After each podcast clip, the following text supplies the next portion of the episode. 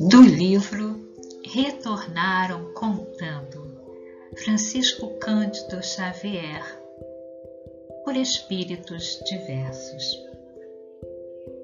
Eles vivem. Ante os que partiram, precedendo-te na grande mudança, permitas que o desespero te ensombre o coração. Eles não morreram, estão vivos. Compartilham-te as aflições quando te lastimas sem consolo. Inquietam-se com sua rendição aos desafios da angústia quando te afastas da confiança em Deus.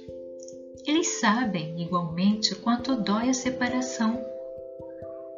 Conhecem o pranto da despedida e te recordam as mãos trementes no adeus conservando na acústica do espírito as palavras que pronunciastes, quando não mais conseguiram responder às interpelações que articulaste no auge da amargura. Não admitas, estejam eles indiferentes ao teu carinho ou à tua dor.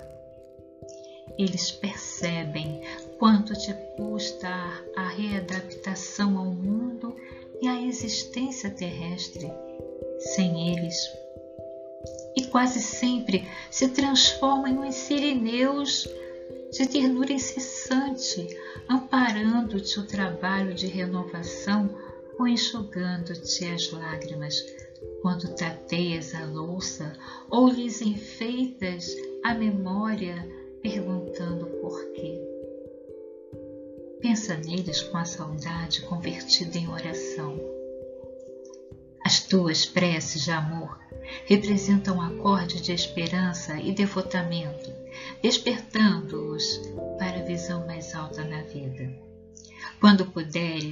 realiza por eles as tarefas em que estimariam prosseguir e tê-los-ás contigo por infatigáveis zeladores de teus dias. Se muito deles são teu refúgio e inspiração nas atividades a que te prendes no mundo, para muitos outros deles és o apoio e o incentivo para a elevação que se lhes faz necessária. Quando te disponhas a buscar os entes queridos domiciliados no mais além. Não te detenhas na terra, que lhes resguarda as últimas relíquias da experiência no plano material. Contempla os céus em que os mundos inumeráveis nos falam da união sem a Deus e ouvirás a voz deles no próprio coração a dizer-te que não caminharam na direção da noite, mas sim ao encontro de novo despertar. Espírito Emmanuel